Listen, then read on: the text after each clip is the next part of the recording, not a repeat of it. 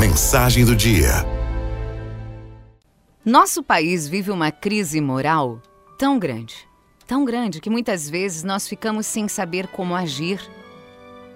Nos assalta o desânimo. Ânima quer dizer alma.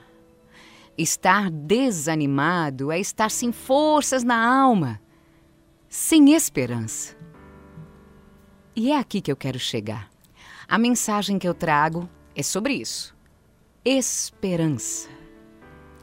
Viktor Frankl foi um sobrevivente de Auschwitz. Lá, ele perdeu os pais e perdeu a esposa.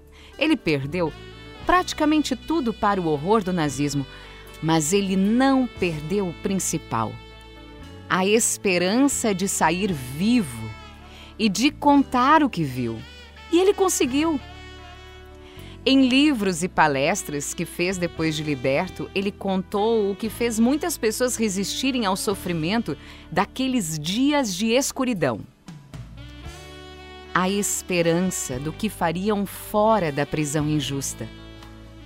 Uns queriam voltar para se casar com a namorada, outros para criar os filhos pequenos que tiveram que deixar, outros para rever os pais. Cada um, a seu modo, enxergou um bem maior, algo tão grande a ponto de não deixá-lo sucumbir diante da maldade humana expressa naquele lugar.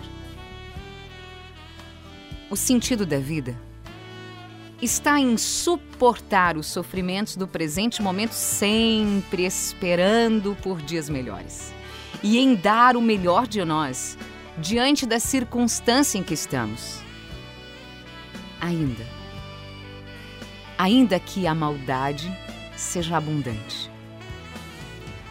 A esperança, sendo uma virtude teologal que é, nos aponta para o alto de Deus podemos esperar sempre o melhor. Deus nos ama e cuida de nós. Depois do horror daquela cruz dolorosa, que parecia o fim de tudo, Deus manifestou a glória da ressurreição de seu Filho pela nossa salvação. Como diz uma linda canção, quem podia imaginar que aquela cruz era só o começo de uma história de amor. Nós precisamos ter esperança. Nós precisamos continuar acreditando na verdade, na bondade, na beleza. A começar por nós, cidadãos comuns, passando pelos poderes constituídos. Nós não podemos desistir de fazer o que é certo e de continuar testemunhando a todos que sim, sim, vale a pena ser do bem e que sempre há esperança de dias melhores. Thank.